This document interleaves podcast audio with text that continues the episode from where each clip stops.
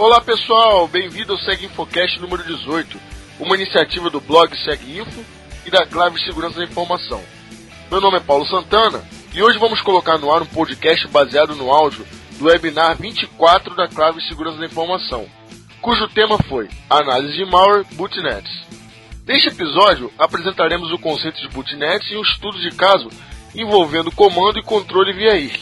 O ouvinte aprenderá a preparar e adequar seu ambiente de análise a fim de descobrir especificidades de um malware, utilizando de ferramentas de análise de código e análise comportamental. Um bom podcast e até a próxima!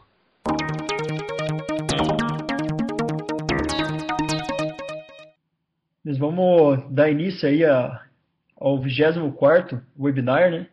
Análise de malware, botnets. Quem vai estar tá me ajudando aí é o Rafael Valfre, que vai dar suporte aí, ó. Qualquer dúvida aí, ele vai estar tá aí no, no chat com vocês, respondendo as perguntas aí. Esse webinar é uma demonstração, é um overview do que, um pouco do que vai ser visto num curso que a Claves vai estar tá oferecendo aí, uh, que vai começar em outubro, uh, dia 1 de outubro. Uh, vai, aí vai ser as segundas e quartas-feiras, das 19 às 22 horas. Então aqui é só um, é só um gostinho do que o curso pode pode oferecer aí. Uh, esse, esse overview, é, a gente vai falar de botnets, que no caso aí é, é uma forma com que os, os atacantes, né, quem, quem programa os malwares, uh, eles fazem o comando e controle, né? Eles conseguem comandar à distância os seus bots, né? Ou seja, as máquinas infectadas para ter para atingir algum fim. Por exemplo, ele poderia causar uma, um ataque, propagar um ataque de negação de serviço distribuído.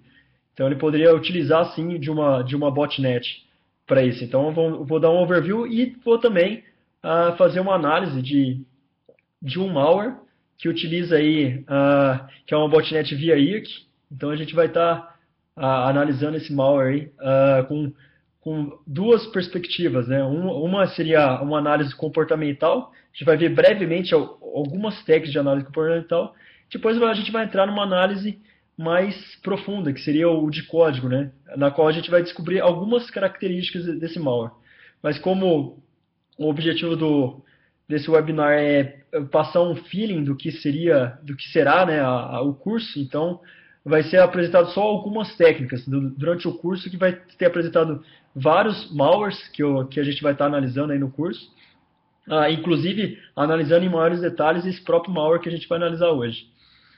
Bom, então vamos uh, começar os slides aí, né, pessoal?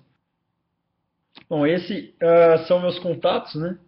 Vocês podem, uh, qualquer dúvida desse webinar, vocês podem entrar em contato aí com esse davidson.claus.com.br O Twitter, esse bocardo com o, na verdade, o O sendo zero aí, só que eu particularmente uso muito pouco o Twitter, uso mais o Skype. O Skype e o e-mail aí eu vejo todo dia, então vocês podem estar me adicionando aí para uh, sanar eventuais dúvidas aí que podem surgir uh, durante esse webinar.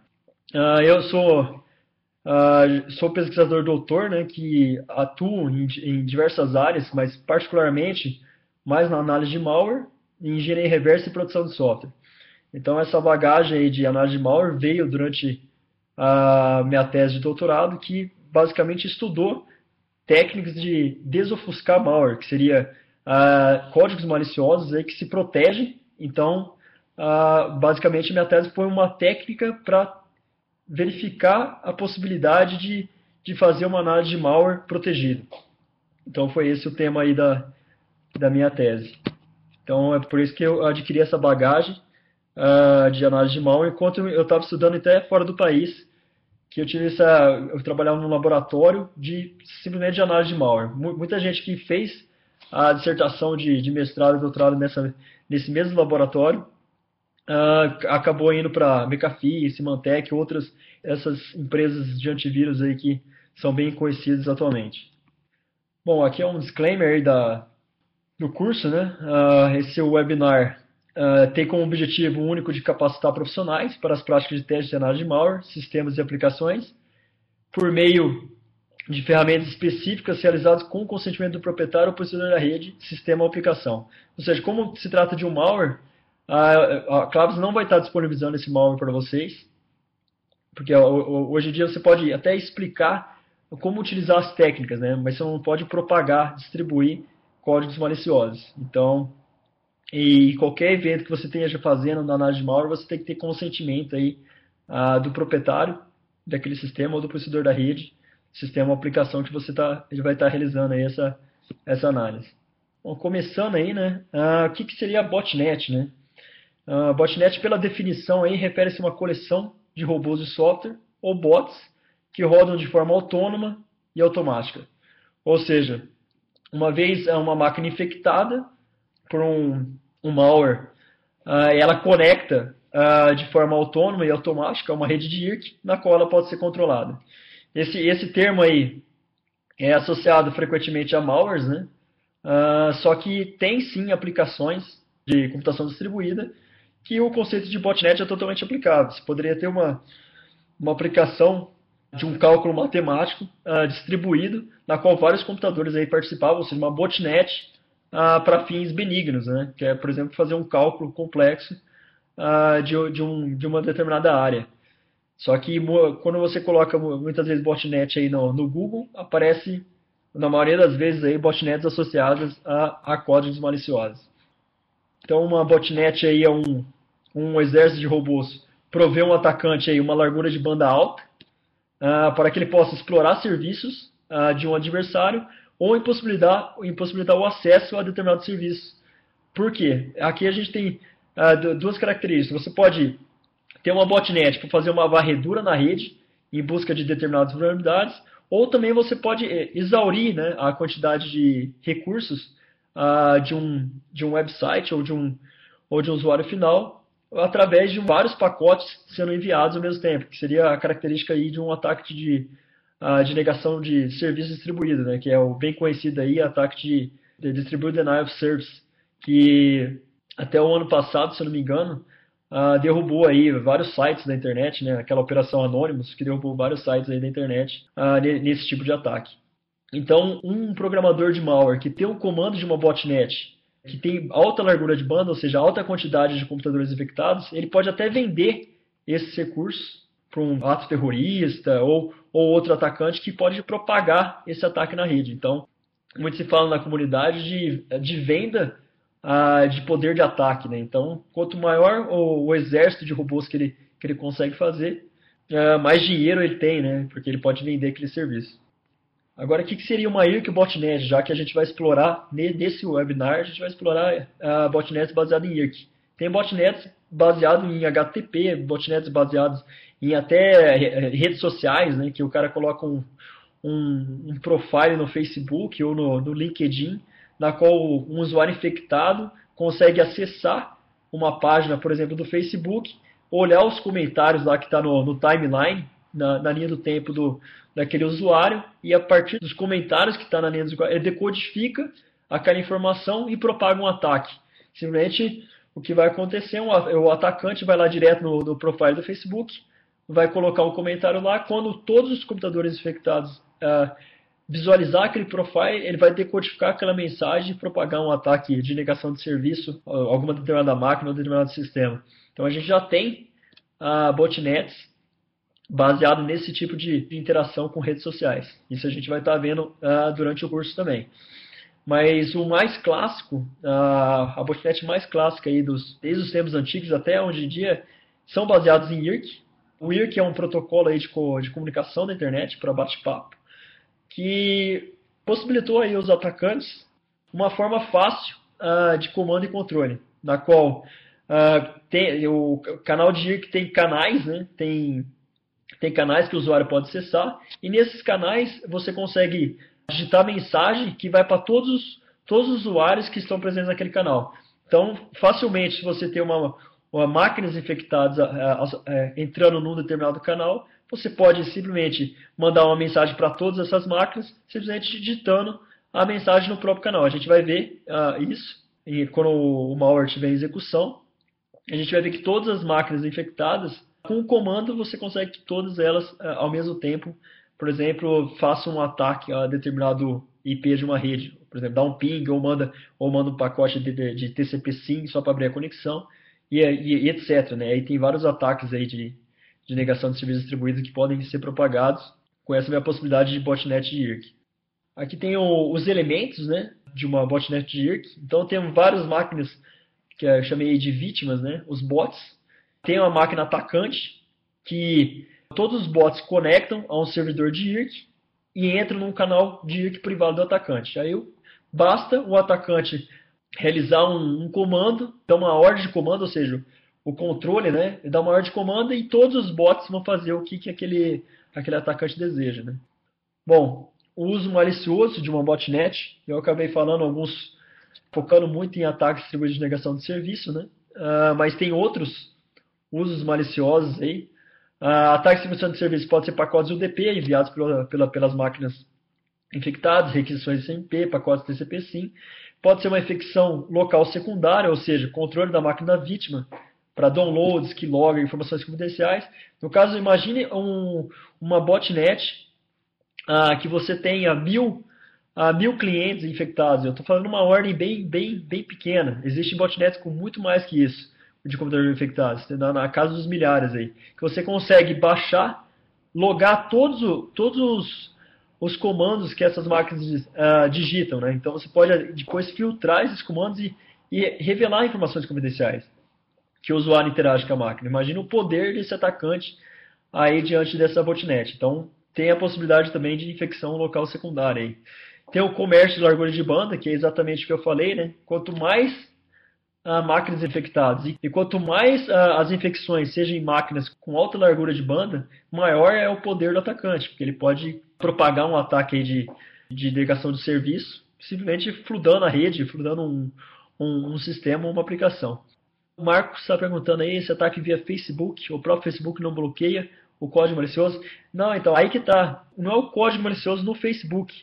O atacante utiliza de um profile de Facebook para postar mensagens que serão decodificadas pelo código malicioso, que está residente na máquina da vítima. Então não é não é o Facebook. O Facebook não tem como bloquear uma coisa dessa, porque, porque simplesmente são mensagens normais. Né? Ele poderia botar lá bom dia. Bom dia, por exemplo, é um ataque de de ping a determinado IP. Bom dia, um, IP tal. Aí ele decodifica que, aquela mensagem, o próprio, a, a própria máquina, código malicioso que está na máquina da vítima, ele propaga o ataque. Então não é um código malicioso na página do Facebook. E sim ele está utilizando redes sociais para mandar instruções né, para a máquina vítima. Aqui a gente está mandando, vocês vão ver já já, uh, instruções sendo enviadas via IRC, num, num canal de IRC. No caso, em vez de utilizar o canal de IRC, ele utiliza uma página de Facebook. Ele poderia utilizar qualquer página, mas qualquer página pode ser uma coisa mais fácil de enxergar, né? Um usuário ah, infectado acessando uma página, digamos, www.virus.com e decodificando mensagens, ele vai, ele vai verificar que alguma coisa está estranha ali. Se você fizer análise daquele vírus, está estranho. Agora, se um vírus estiver acessando uma página do Facebook, raramente vai ser bloqueado. Porque Facebook, hoje em dia, todo mundo acessa. Então, ah, aparece como código ah, uma, um fluxo de, de rede ah, benigno, né? Que ninguém vai desconfiar. Vamos lá, pessoal. Continuando. Fora a taxa de distribuição de negação de serviço e fora infecção local secundária, tem o comércio de largura de banda, a possibilidade de backdoor, né, deixar brechas de entrada aí na, nas máquinas vítimas, como também hospedar conteúdo ilegal. Né? Ele, com o controle da máquina, ele pode fazer que toda hora que esse cliente entrar, ele hospeda conteúdo legal ali de para compartilhamento de música, compartilhamento de, de, de, pornografia e etc. Então ele, ele, ele consegue, como ele tem o domínio daquela máquina, ele consegue fazer esse tipo de situação. Aqui, né, é bem a parte de como é infectado e como ele é controlado, né, esse, esses malwares, né. Aí o primeiro passo aí, primeiro explora, né, a máquina atacante explora uma vulnerabilidade da máquina da vítima, digamos que tem uma vulnerabilidade em algum serviço ou, ou, no próprio SO da vítima, ele infecta essa vítima, é, colocando um código malicioso dentro daquela, daquela, daquela máquina. Ah, aquele código entra num canal de IRC, que seria o passo 2, aí, o join. A partir desse passo 2, join, ele tem um mapeamento dinâmico a servidores de IRC. Ah, esse mapeamento dinâmico aí, ele pode utilizar vários serviços da internet que provê esse mapeamento de DNS dinâmico. Ele entra nesse servidor de IRC, no canal do atacante, no passo 4, e a partir daí, o atacante pode dar comandos uh, para essas máquinas, vítimas que estão naquele canal, Ah, então ele controla, né? No passo 5 é, é, enquanto a máquina vítima está ouvindo, está listening, a máquina atacante aí no passo 6 está controlando. Então, tudo de comando de controle que o atacante fizer, a máquina vai responder. Aí, num, num exemplo aí na, nessa figura, tem um, um ataque de negação de serviço a uma máquina-alvo, mas poderia ser qualquer outro tipo de ataque. Esse, esse ataque de negação de serviço que é o mais comum aí quando se utiliza essas botnets. Seja IRC, seja via redes sociais, seja, seja via HTTP, seja o que for. Qualquer tipo de botnet maliciosa, a maioria está sendo empregada aí para ataque de negação de serviço. Bom, vamos a uh, um estudo de caso aí, né? Que é o do malware Slackbot, que é um malware bem conhecido aí na, uh, pra, na parte de, de análise de malware, o pessoal da comunidade de análise de código malicioso que ele é um malware de botnet, né? Na verdade, ele possibilita a criação, ele entra no canal de IRC e possibilita ser comandado via IRC. Então, é, várias, várias máquinas infectadas com esse malware acaba formando aí a, a botnet de IRC que um atacante pode controlar. Então, digamos que você está num cenário em que você verifica que sua estação de trabalho está com um comportamento não usual, verifica que existem conexões de entrada para a porta TCP-113 e conexões de saída para a porta 6667. 113 é uma porta de TCP que refere-se à, autenticação daquele usuário, então isso é muito utilizado, na verdade, o protocolo IRC utiliza muito de, desse, desse tipo de autenticação, e a porta 667 geralmente é a porta associada a um, a um serviço de IRC. Então, se você vê um, uh, entrar num servidor IRC, basicamente ele vai utilizar a porta 667 ou a 666. Então isso já pode dar indícios quando você vê um processo tendo conexão de saída para essa porta, você já pode ter uma boa capacidade de falar assim, ó, pode ser um malware que está querendo construir uma botnet de IRC. Então esse já é, um, já é um indício. A gente vai ver que teremos aí conexões essa porta 667. A gente também verifica um processo estranho em execução. A gente vai ver que quando a gente executar o vírus na máquina, na máquina virtual, a gente vai ter esse processo de execução. E digamos que o antivírus não faz nenhum alerta. Mas é claro que aqui é só uma suposição, né?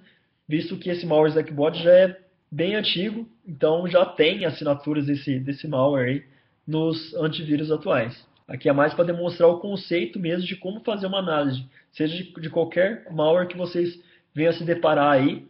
E também durante o curso tem estudo de rootkits, estudo de backdoors, vários tipos de, de malware, várias classes, né? não só de botnet. Então, mas os conceitos aplicados são basicamente os mesmos, né? É análise comportamental daquele malware e análise de código daquele malware. Então, é, são esses passos aplicados a, a, diversos tipos de malware, que se consegue extrair alguma informação dele. Então, diante desse cenário, a gente tem aí o, como objetivo avaliar as ameaças desse malware, analisar suas interações com o sistema operacional, erradicar sua infecção e familiarizar-se aí com a utilização de técnicas e ferramentas. Ou seja, o, o mais importante aí é o entendimento dos tipos de análise, né? tipos de análise que podem ser feitos, a análise estática daquele, daquele malware, a análise dinâmica daquele malware, através de ferramentas que já são disponíveis aí. Inclusive tem várias ferramentas que nem são comerciais, são disponíveis uh, livremente, que você pode pegar qualquer processo em execução e tentar na sua casa aí uh, começar a utilizar as ferramentas e verificar se não tem um comportamento malicioso. Ainda mais nesse mundo de, da internet aí que geralmente tem muitos códigos uh, que a gente baixa da internet executáveis aí, que muitos deles estão infectados e a gente nem sabe, né? Então, se tiver desconfiança de um código que você baixou na internet e que ele está tendo um comportamento, deixou sua máquina de, de uma forma estranha, você pode começar a estudá-lo uh, através das ferramentas e técnicas que a gente vai apresentar nesse webinar uh, e começar a ver se não tem algo a mais, né? Algo a mais do que ele estava querendo. Pode ser, por exemplo, um cavalo de Troia, que ele você, você, baixa um jogo lá na internet, só que por trás ele também está conectando uma, uma botnet e você nem sabe disso. Então, é por isso que é importante frisar esses conceitos aí. Bom, então, basicamente, já falei, né? Mas só uh, reforçando aí, temos a análise em dois passos, né? Análise comportamental e análise de código. Eu deixei aí em evidência numa análise de código, a análise de strings, pelo fato de muita gente começa pela análise de strings. Apesar de ter essa sequência comportamental e código, as strings de um malware já fornecem muitas informações aí importantes que você pode ter durante uma análise, que pode guiar você para qual tipo de ferramenta você vai utilizar. Então, o que, que, que a gente busca? Buscar a maior quantidade de informações através da análise comportamental, a execução em ambiente controlado. Isso aqui é um passo importante, né? Quando você analisar um malware, você não vai analisar na sua máquina da sua empresa ou na máquina da sua casa simplesmente que você tenha ela ali, que você utiliza para acessar banco, etc. Não, você vai executar no ambiente controlado. Então, a gente tem máquinas virtuais que você consegue criar e isolar aquela máquina virtual. Então, a gente vai dar ter uma explicação aqui rapidamente como você pode fazer esse ambiente controlado e você começar esse tipo de, de análise. A gente vai monitorar as interações aí da, de um, do, do malware Slackbot, vamos criar estímulos, ou seja, tudo que o malware pedir, a gente vai fornecer para ele. Se ele pedir, ah, eu quero um servidor de IRC, eu vou dar o servidor de IRC. Porque quanto mais eu interajo com, com o código malicioso, mais eu aprendo sobre ele e menos uh, menos dificuldade eu vou ter na análise de código, porque eu já sei o que, que ele está fazendo. Então eu já sei o que, que eu vou estar tá buscando. E as brechas restantes aí, eu faço na análise de código. Tem muita gente aí que tem que é expert em, em assembly e tudo mais que vai direto para análise de código. Ele olhando uma análise de código lá, ele consegue detectar, bom, isso aqui é um é, conexões via IRC, ele já tem uma, uma base, né? Uma base bem sólida. Mas eu sugiro a vocês que estão, se estão começando, começar a dominar a análise comportamental e depois preencher as brechas na análise de código, que é um caminho muito mais fácil. Você só passa a analisar o código diretamente, sem análise comportamental, se você tem um conhecimento amplo aí da linguagem assembly e que você se sente mais confiante em analisar o código diretamente. Bom, o ambiente de análise aí, a gente vai estar utilizando o VMware. Ele não é free, esse VMware, mas tem outras opções free aí, o VirtualBox é uma delas. Eu utilizo o VMware, mas é, o VirtualBox fornece os mesmos, os mesmos recursos, né? Ah, então vocês podem estar utilizando aí o VirtualBox. Ah, esse VMware ele permite aí ah, virtualizar, né, o hardware Intel, Linux, Linux, etc. Possui recursos de rede, permite isolamento de rede, essa parte é importante. Do esse recurso host only, né? Quando você coloca várias máquinas virtuais host only, ela só está enxergando as outras máquinas que está configurada em host only e a sua máquina principal. Então ele não interage, por exemplo, para fora para a internet. Ele só interage como um host uh, daquela máquina que está instalado o VMware. Então as máquinas virtuais interagem com o host de uma maneira limitada. Tem possibilidades também de snapshot. Então se, se vocês estiverem baixando aí, tem uma versão do VMware que é VMware Player, né? Que essa é free. Uh, só que ela não dá recurso de snapshot para você. Na verdade, você cria uma máquina num VMware que é comercial, utiliza esse VMware Player, só que o VMware Player você não tem recurso snapshot. E recurso snapshot aí para análise de código malicioso é muito interessante pelo fato de você poder uh, dividir as suas etapas de análise. Você vai analisando análise comportamental, cria um snapshot. Uh, você, antes de infectar, você uh, tira um snapshot de todo o sistema operacional, infecta e tira outro. E aí você compara essas duas, essas duas imagens e vê o que, que o malware qual é a diferença? Ou seja, você consegue descobrir várias características aí daquele malware fazendo esse, esse diffing aí dessas, dessas imagens dessas máquinas. Que eu só vou apresentar o, só o VMware aí, só para vocês terem um, um feeling aí do que, que é o VMware, né? Ah, aqui a gente tem um ambiente né, do VMware, né? Então, vocês estão vendo aqui que eu tenho uma máquina Windows e agora uma máquina é, Linux, né? Então eu consigo ter várias máquinas aí. Essas máquinas estão configuradas em host only, né? Se eu clicar aqui na, na ferramenta, aí eu consigo verificar que ela está em host only, a, a, rede dessa ferramenta. Uh, então eu tenho, eu só tenho habilitado, quando vocês uh, é, fizeram um ambiente controlado, vocês colocam host only, desabilita todo tipo de compartilhamento, ou seja, nessa máquina está desabilitado todo tipo de compartilhamento. E no sharing, vocês desabilitam toda, uh, tudo que tem no sharing. Né? Aqui no caso está habilitado, então eu vou desabilitar aqui. Porque quando eu vou, como eu vou trabalhar com com malware, então eu desabilito qualquer tipo de compartilhamento. Isso aqui é a máquina Linux, né, pessoal? Essa máquina Linux da Remnux aqui é uma, uma boa máquina de vocês estarem baixando aí. Ela é basicamente para fazer engenharia reversa. Então, é uma distribuição de reverse engineer. Então, ela tem várias ferramentas aí que auxiliam na engenharia reversa aí de um, de um código. E aqui a máquina Windows com as mesmas opções, né? Network Adapter, Host Only. Então, na verdade, elas conseguem se enxergar, a Windows e a Linux conseguem se, cada uma visualizar a outra com ping, com conexão de rede, e minha máquina local, que é o VMware fornecendo esse, essa virtualização. Somente isso. Fora isso, ela não consegue acessar para fora não, para a internet e tudo mais. Então a gente pode executar esse malware ah, sem ter a preocupação de ele infectar toda uma rede, por exemplo. Então é, essa é a importância de você criar um ambiente controlado para fazer análise de código. Ainda mais de um código que você não sabe se ele é malicioso ou não. Aí tem algumas dúvidas que surgem. É, quando você executa um código, quem disse que o código não está explorando uma vulnerabilidade do, do próprio VMware, do próprio VirtualBox? Aí Sempre quando tem uma vulnerabilidade, eles aplicam um patch ou atualizam uma versão, faça essa atualização, porque eles estão ah, fechando vulnerabilidades que já existem. Quando a, a, o Windows publica uma, uma, atualização e você não atualiza, preguiça, aí faz ali um, um ele, ele, verifica qual foi o patch que o Windows aplicou, verifica qual que foi a diferença e ataca exatamente vários ah, sem, sem ter feito a atualização, acabam sendo infectados. Então, aí é importante você aplicar aí todas as atualizações possíveis aí que o seu SO te propicia. Aí. Então, uh, temos essas duas máquinas isoladas que a gente vai estar utilizando. Bom, voltando aí aos slides, mostrei o ambiente. Agora, como eu disse, né, na análise de código, a análise de strings, uh, que está dentro de análise de código, é sim uma forma de você iniciar a análise, né, e não utilizando ferramentas de sistema para monitorar a rede, monitorar o sistema de arquivos, então ele permite revelar os nomes de arquivo, hosts e chave de registro pela, pelas strings, permite verificar se o código está ofuscado, ou seja, se o próprio código embaralhou as suas strings para quem está analisando aquele código não, não, não revelar o que, que, realmente ele faz. Então é bem comum os códigos maliciosos atuais utilizarem tags de ofuscação para esconder, para esconder exatamente as strings daquele código. apesar de fazer parte da análise de código, uh, é muito comum aí utilizar as análises de strings para fazer uma etapa de pré-análise, como eu já disse, né? Você faz a análise de strings e a partir da análise de strings você começa com uma, depois com uma análise comportamental e preenche as brechas uh, fazendo a análise de código. Então aqui vamos verificar, né, exatamente no 3S, uh, ah, aqui a gente tem o código, né? Esse código sample package é exatamente o nosso código malicioso que a gente vai estar trabalhando hoje. Uh, a gente pode verificar de duas formas, né? Tem, tem as strings no prompt de comando mesmo.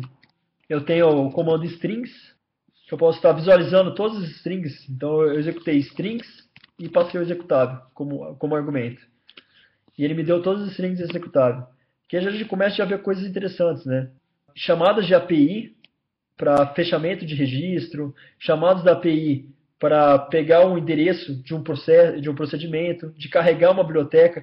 E, e, códigos maliciosos utilizam muito dessas duas aqui, ó, que é o get proc address e o load library. Geralmente eles pegam o, o endereço do procedimento e carregam esse procedimento em tempo de execução. Ou seja, geralmente quando você eh, faz análise de um código malicioso, você verifica que só tem essas duas DLLs carregadas. Aí você vai lá, verifica que durante o código ele executa outras para manipular, para manipular a rede, para mandar fluxo pela rede, para manipular o sistema de arquivos e etc. Então, o fato de não pré-carregar não quer dizer que ele não pode carregar durante a execução. Então, ele faz a, a carga dinâmica dessas DLLs maliciosas. Né? Então, vamos aos strings, como está aqui, pessoal. Está totalmente...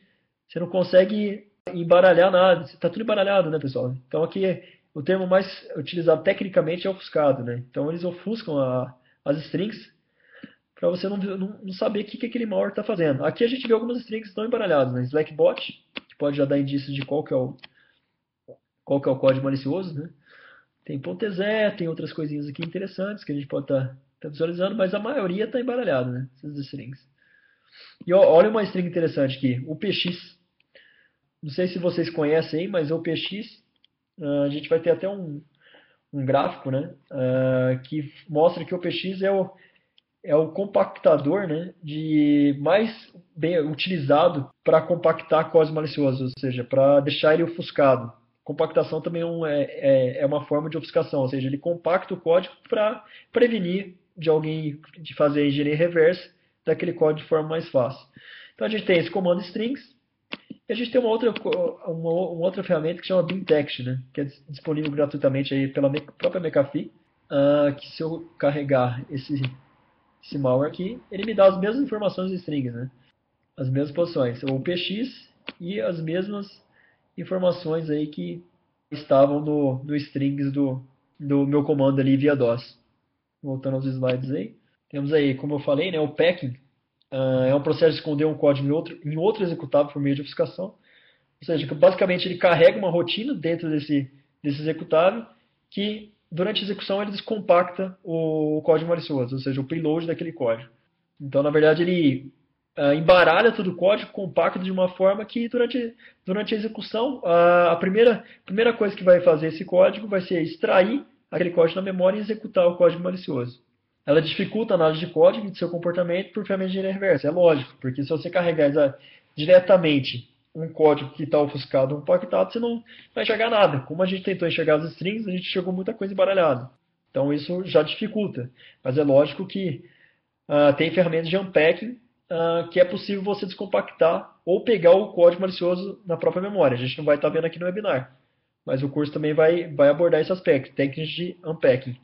A Carla está perguntando, algoritmo de criptografia usado para embaralhar, isso é o mesmo usado para ofuscação de pacotes ah, enviados na rede. Na, o, o, algoritmo de ofuscação, no caso, criptografia pode ser uma forma de ofuscação, mas ela não, não, eles não utilizam algoritmos de criptografia, esses mais robustos, que utiliza a rede, pelo fato de ele ser mais lento, entendeu? Ele não, ele não precisa utilizar um algoritmo robusto, ele utiliza um algoritmo simples, porque ele só quer, de fato, embaralhar aquele código para você não conseguir visualizar ah, aquele código de uma maneira fácil. O fato de você utilizar uma criptografia robusta num, num código compactado, isso não vai agregar muito, uh, muita dificuldade para quem está fazendo engenharia reversa. Uma vez que para o código executar, ele vai ter que ter a chave de, de descriptografia.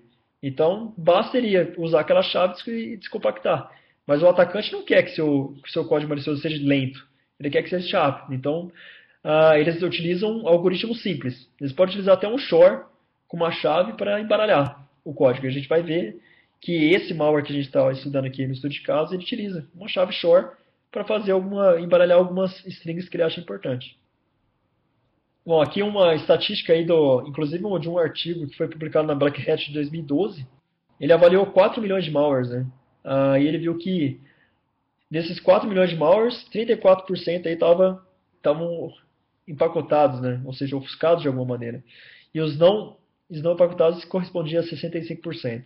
E já com malwares uh, destinados a bancos brasileiros, né, os, os, empacotados aí já representam metade, né, um pouquinho mais da metade aí da, das amostras que ele, que ele analisou.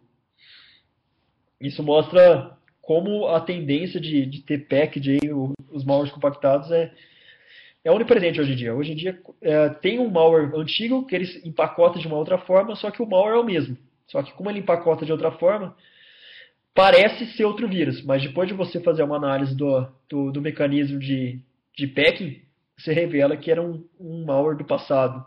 Então eles colocam, começam a colocar variantes do malware, né? Em vez de ter um malware.A, começa malware.B, .C, .D e assim por diante, né? Então tem essa, essa dificuldade de classificação aí. Mas é, geralmente é uma, pequena modificação de um malware passado e uma inclusão de um mecanismo aí de, de packing nesse outro malware.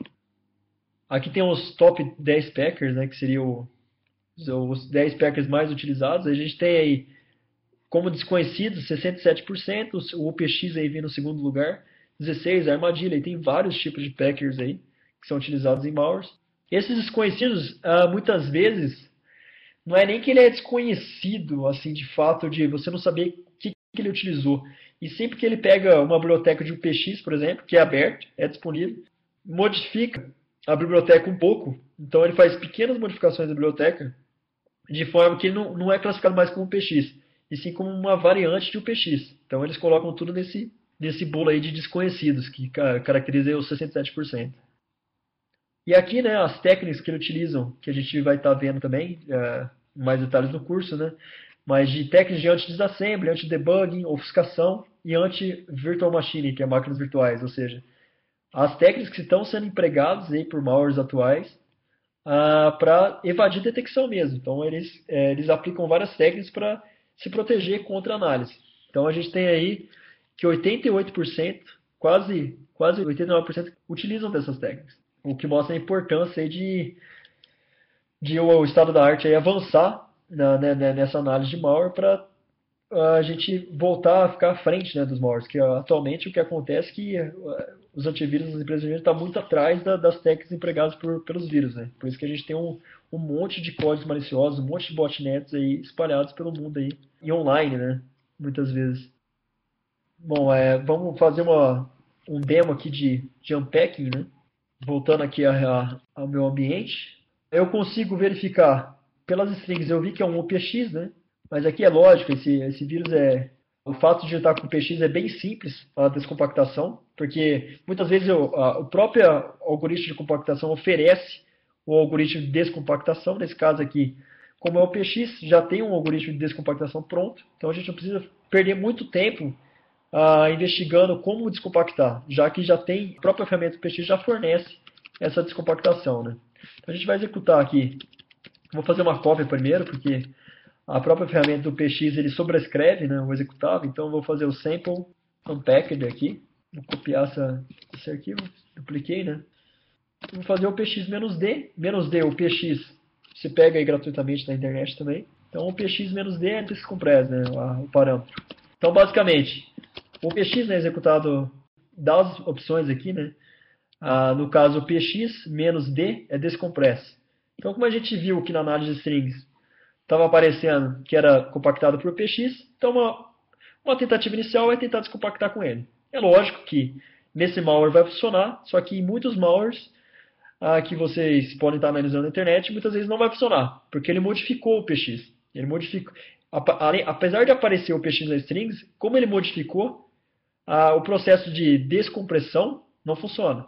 Então tem que ter outros mecanismos para fazer esse unpacking ah, desse executável. Mas nesse caso aqui, com muita sorte, né, a gente vai uh, tentar ver se a gente consegue descomprimir. Então, eu dou menos D, eu botei o sample, sample unpacked, né, que seria o descompactado da amostra. Né?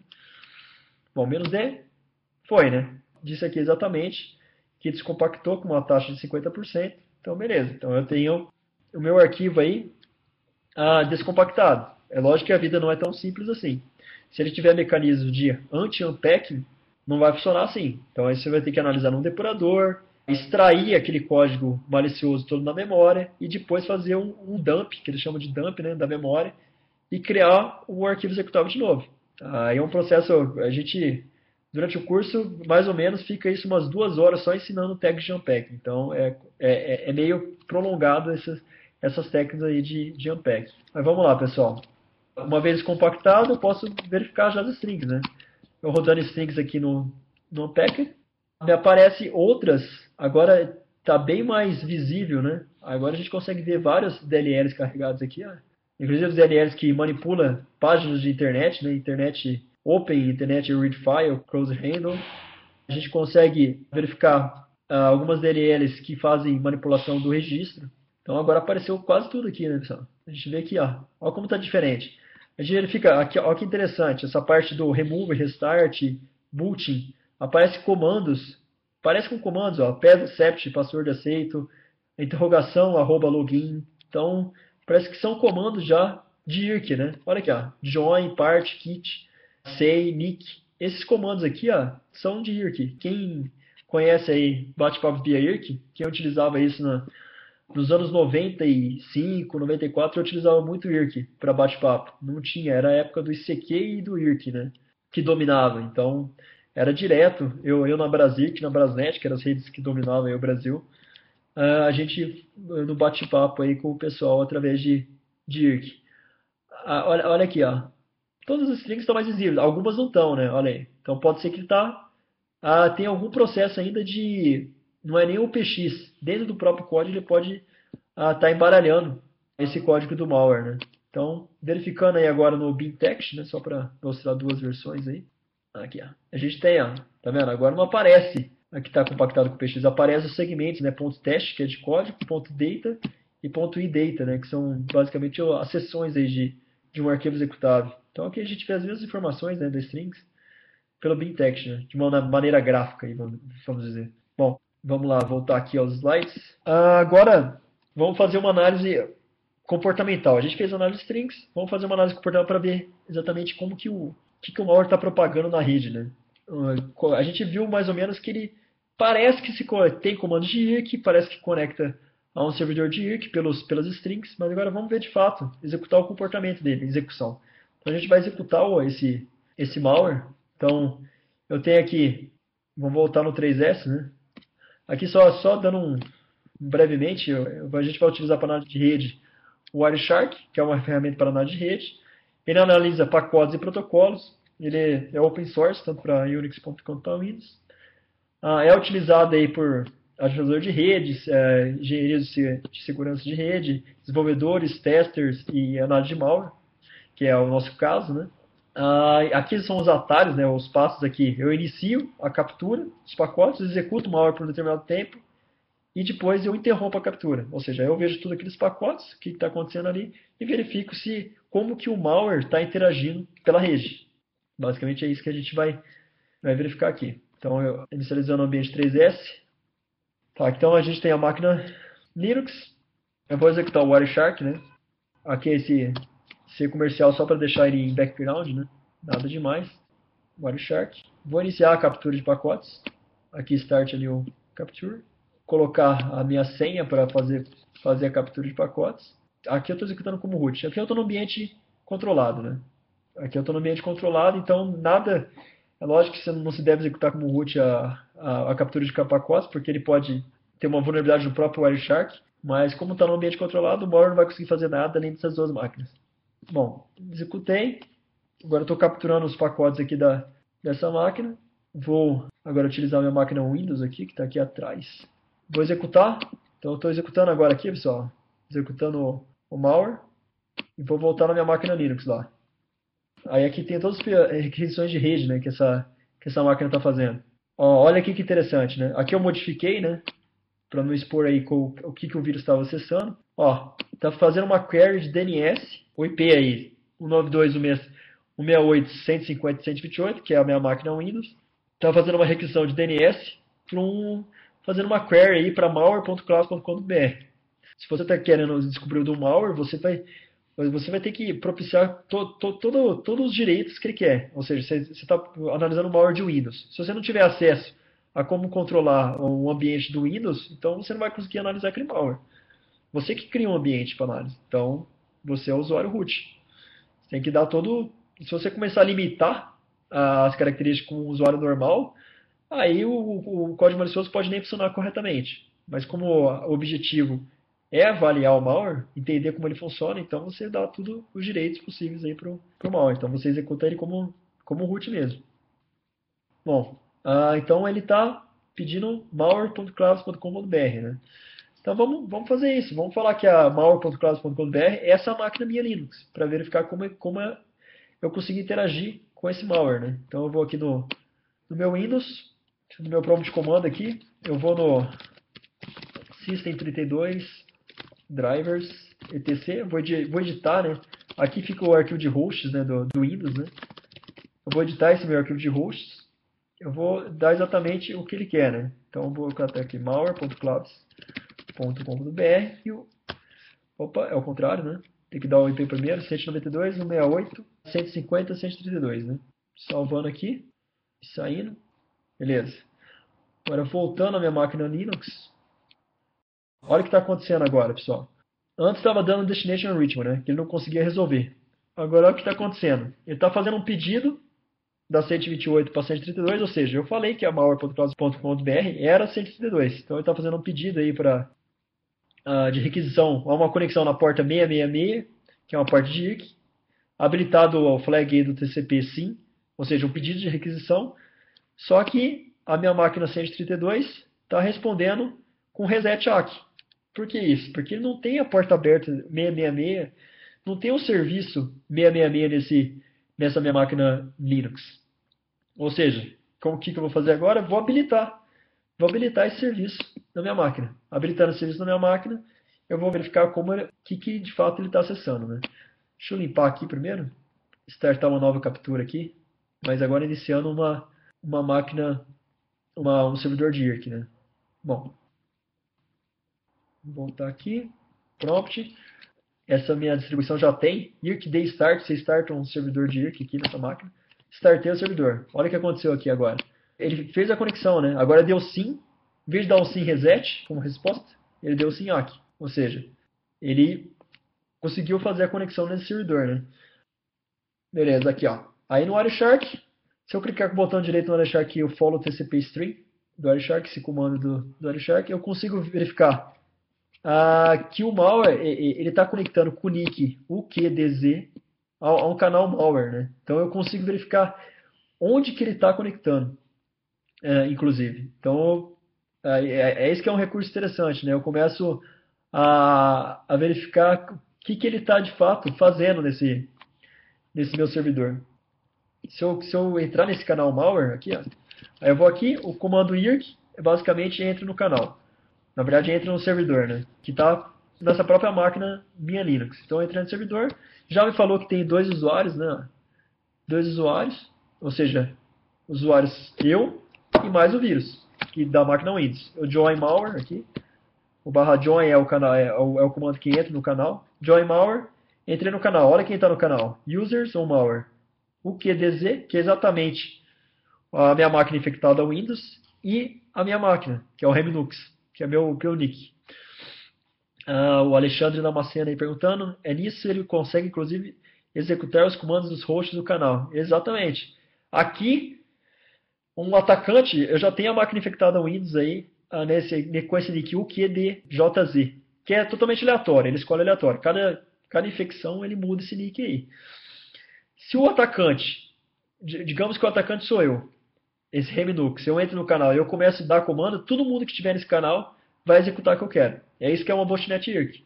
Que, que eu estava explicando os conceitos lá na introdução, que, que era uma botnet. Então, a vítima acessa o canal e o atacante faz o comando e o controle ah, desses bots, dessas máquinas infectadas, usando o canal. Ah, olha aqui que interessante. Os comandos que a gente viu lá nas strings, né? Interrogação, arroba ID.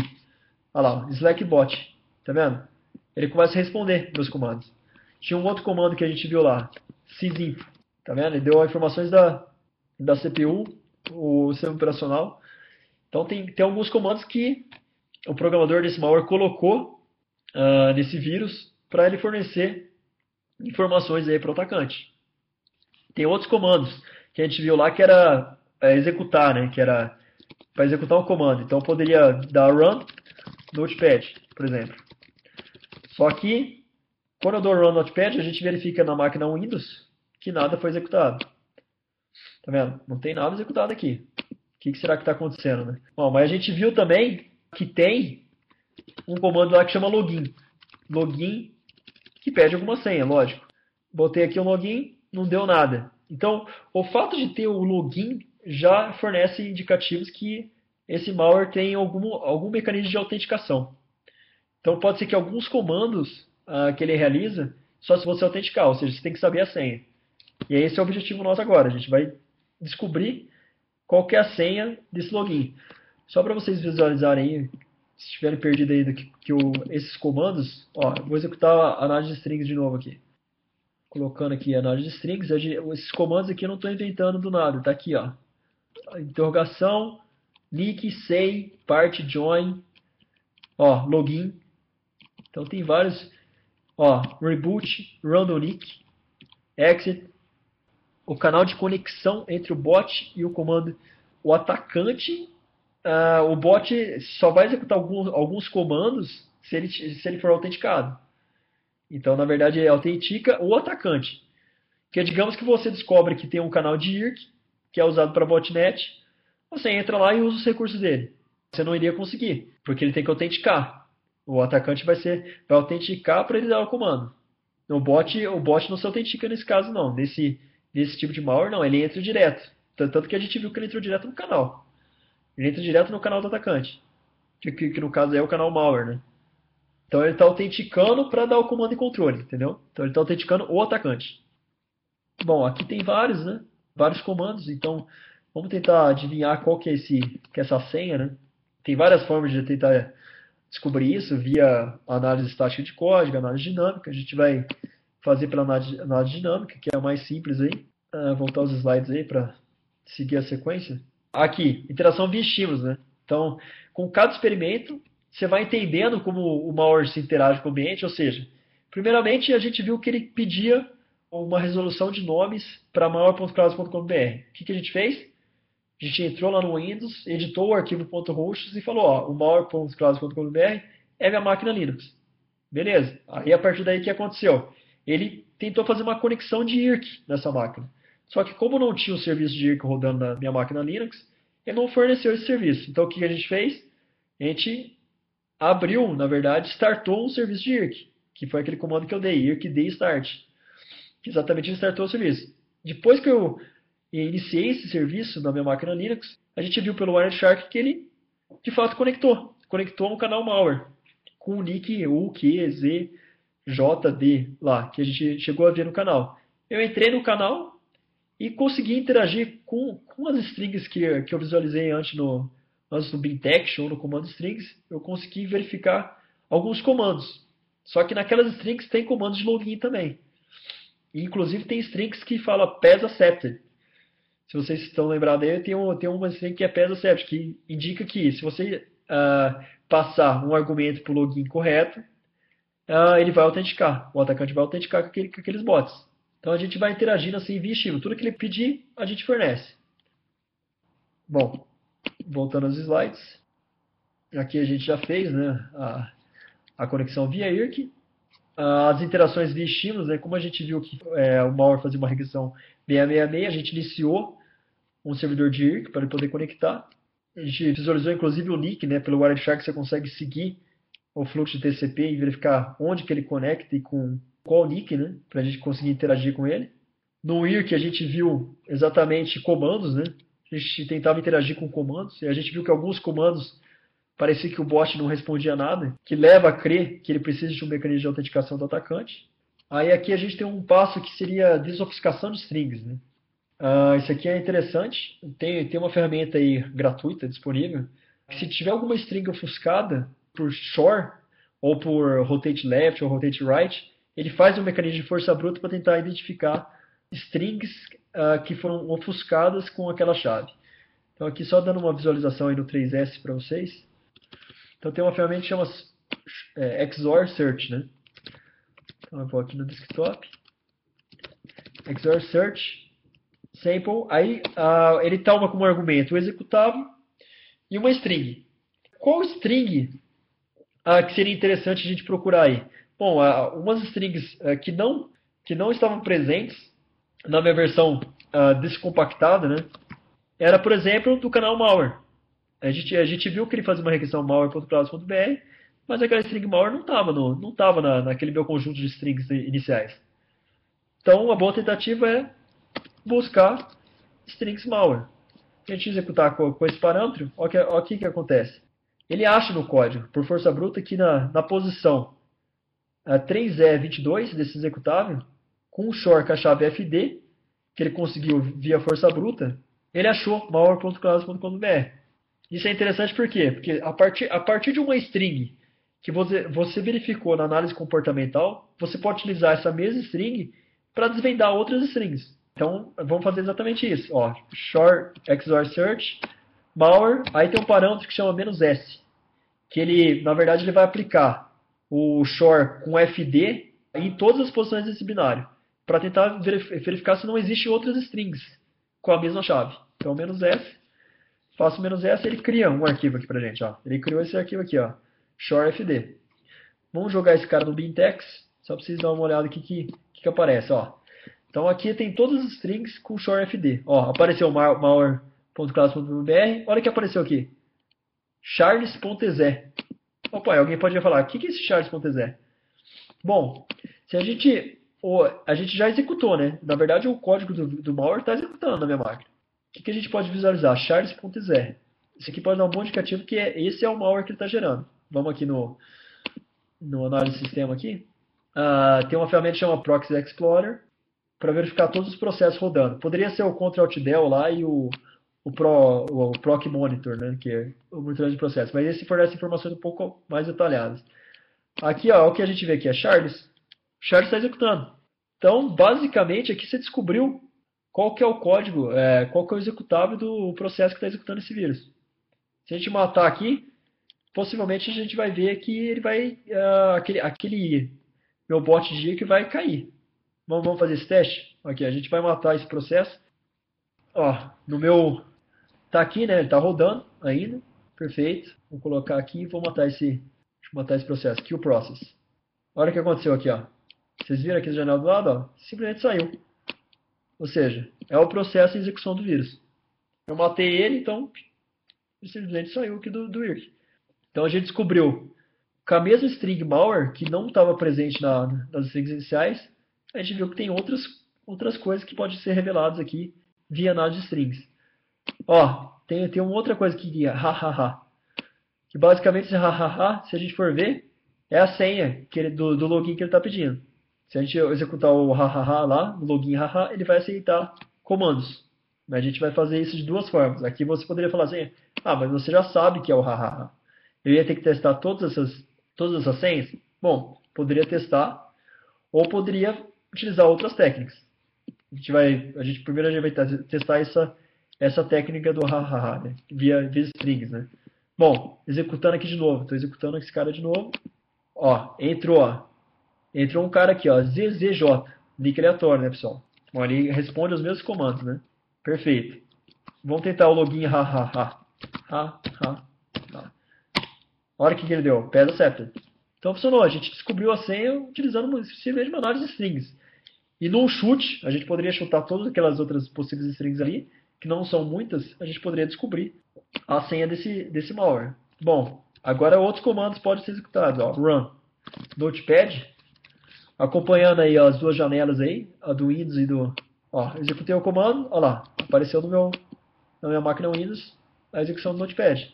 Ou seja, estou executando um código na máquina infectada. Aqui eu poderia executar qualquer coisa, um keylogger, qualquer coisa que eu pudesse para pegar informações dessa máquina vítima. Né? Aqui estou executando no Notepad só para fins de demonstração.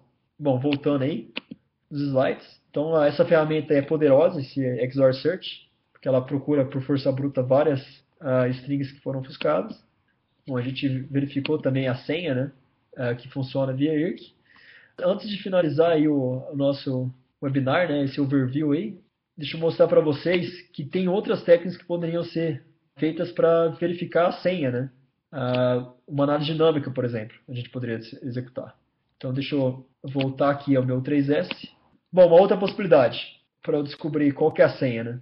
Que a gente vai abordar muito. É, é lógico que essa, essa análise de strings é preliminar, né? Então, só análise de strings a gente chutou que era o haha e deu certo. Mas muitas vezes você vai ter que fazer análise de código mesmo para verificar isso. Então a gente poderia utilizar uma ferramenta que chama All Debugger aqui, por exemplo, uma depuração de executável. Uh, muito bem, muito utilizada essa ferramenta uh, para engenharia reverse de malware. Está uh, depurando, ou seja, você vê execução por execução, instrução por instrução, o que está acontecendo. Ah, então, deixa eu matar aqui o processo. O shards, né? Bom, matei o processo. Deixa eu abrir esse shards aqui dentro do, do meu ambiente, né? Deu open aqui, abri ele. Perfeito. Aqui eu tenho todo o código assembly, né? Ou seja, a ideia aqui que é, durante o curso a gente está tá vendo, né? A, a análise comportamental uh, de, de, de, vários malwares, né? De rootkits, de keyloggers, de, de backdoors, aí vai ser várias, várias amostras de, de malware. A gente vai estar tá fazendo análise comportamental. Primeiro a gente vai passar todas as ferramentas e técnicas de análise comportamental uh, de análise de strings e depois passar para análise de código. Então a gente vai estar tá debruçando aí no assembly para tentar entender como esses caras funcionam, porque quando você preenche todas as possibilidades com análise uh, de sistema de arquivos, de redes, etc., sobra algumas brechas que você acaba pegando só se você fizer análise de código mesmo propriamente dita.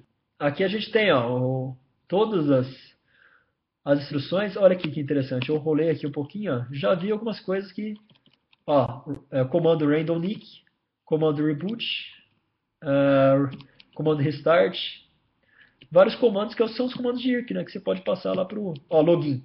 Olha que interessante isso aqui. Tem um comando login, uh, que é basicamente o comando que pede a senha. Então o que, que a gente vai fazer? No breakpoint, a gente pode setar um breakpoint nesse, nesse código executável. O que, que é um breakpoint? Só sendo rapidamente aí, um breakpoint é, é um ponto de parado naquele executável, ou seja, a gente vai executar o vírus até atingir esse ponto de parado. Então o que, que eu vou colocar aqui? Eu vou executar esse código, né? Deixa eu botar, clicar aqui nessa setinha aqui, ó, de execução. Ele está executando. Se eu for, se eu for no meu ambiente Linux, que está aqui, ó, novamente entrou um outro, outro cara aqui, ó, que é XRCAC, que é, que é o nosso malware, né?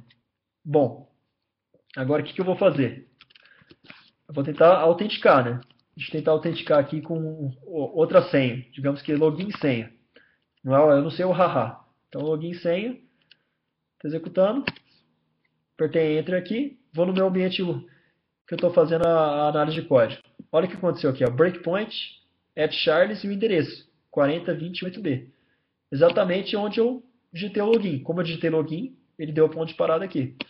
Bom, o que, que eu vou fazer agora? Interagir com esse com esse meu depurador. Então eu vou passo a passo, instrução por instrução, e a gente vai visualizar que a senha vai aparecer na pilha. Então, executando aí passo a passo, uh, F8, né, que é para executar passo a passo, ó, ESC login, beleza? Aqui, aqui na, no meu canto aí, direita inferior, é a, é, é a presença da minha pilha, né? Olha aí, olha que interessante aqui. Olha o que, que apareceu no meu EAX. Ha, ha, ha. É a string que ele estava pesquisando. Ele apareceu exatamente a senha que eu coloquei. Olha aqui, ó. S1 senha, S2 hahaha. E que ele está chamando, uma chamada aqui de, uh, de uma API que faz o string compare. Ou seja, está comparando hahaha com senha que eu coloquei, que não é igual. Então, basicamente, o que, que ele vai fazer? Vai saltar. Aqui é, o, é salt not zero, ou seja, ele salta porque a comparação não deu certo e ele continua a execução. Ou seja, ele não faz nada, ele não dá o pé do sept. Que é diferente quando você dá o login, hahaha. Então, o que, que acontece? A gente verifica por análise de, por depuração, análise de código, onde é feita a comparação daquele comando login. Uh, e a partir daquele comando login, a gente consegue saber exatamente onde a gente digitou a senha, que no caso foi senha, no, no nosso exemplo aqui, e verificou com o que, que ele estava comparando. Ele estava comparando com hahaha. É lógico que não é igual. Por isso que ele não aceitou. Quando eu boto lá uh, senha iguais, ele compara e vai para um código de execução que é, vai me permitir, vai me autenticar aí a executar comandos via IRC. Então é exatamente esse tipo de análise aí que a gente vai explorar mais aí durante o curso. Aqui, ó, se eu usar aqui a senha correta, ele vai dar o breakpoint aqui, ó, e aqui exatamente acontece a comparação. Uh, eu apertando F8 aqui da, do, aparece comparação aqui, ó, S1 com S2. Tá igual. Então, basicamente, ele não, ele não vai saltar.